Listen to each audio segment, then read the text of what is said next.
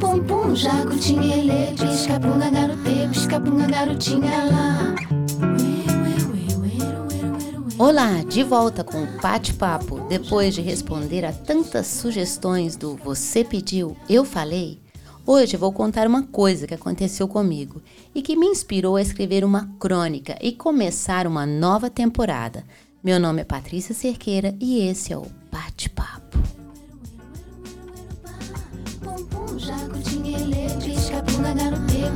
garotinha lá.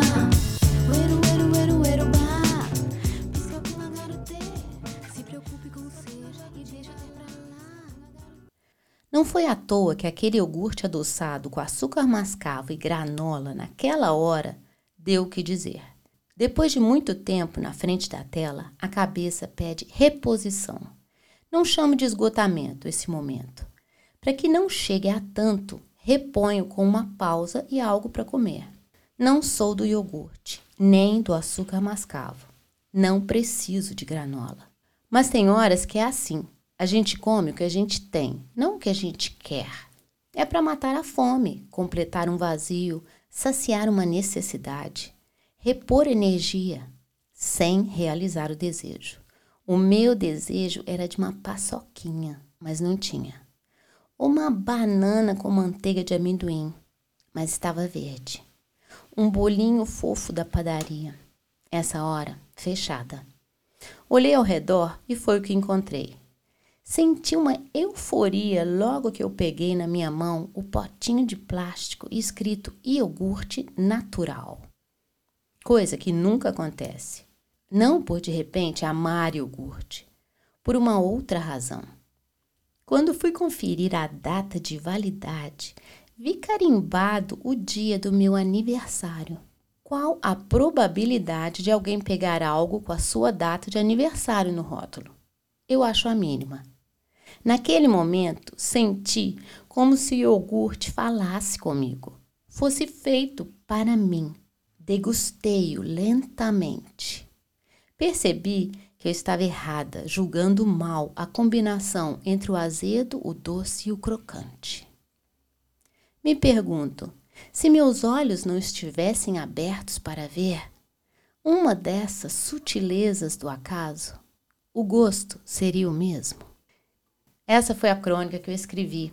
Eu tenho mania de ver significado nas pequenas coisas e agora ainda mais depois de ter passado e estar passando por um curso intensivo com uma professora de literatura e revisora de texto, eu aprendi algo que queria ter aprendido antes. Sabe o que ela fala do escritor? E isso pode se encaixar para qualquer um.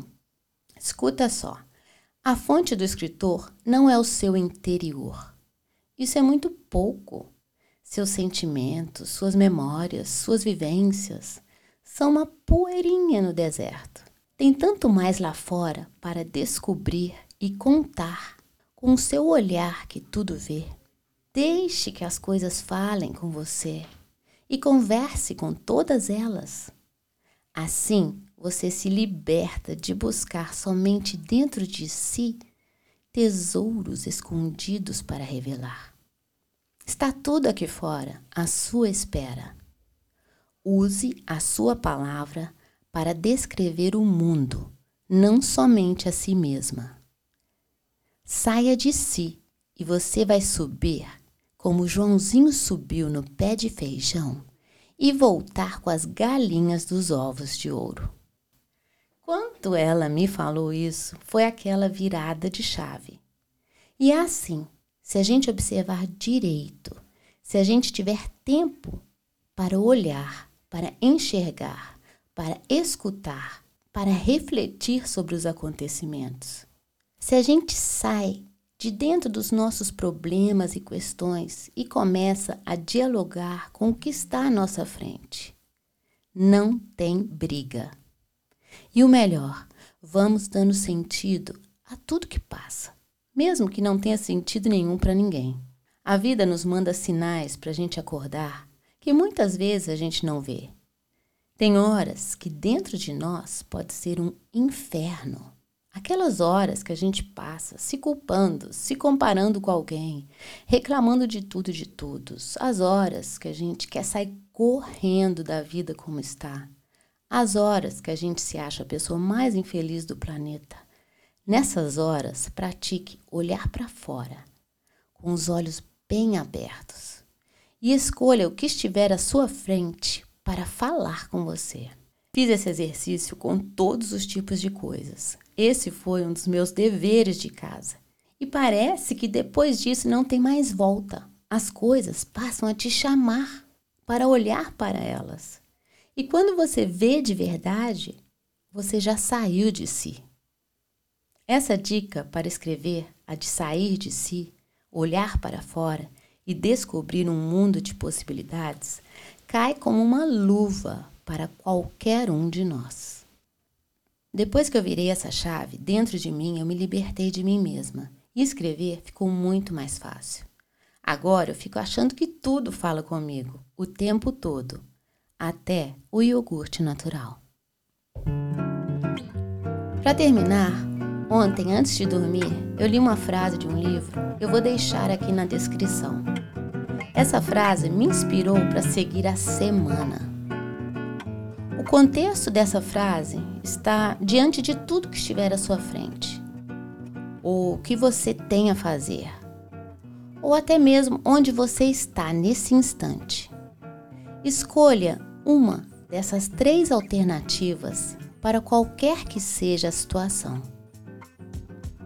Ame isso, mude isso, deixe isso. E é isso.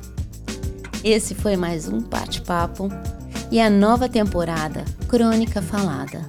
Eu te desejo uma ótima semana, de olhos bem abertos. Até a próxima e até lá, fica bem e te cuida.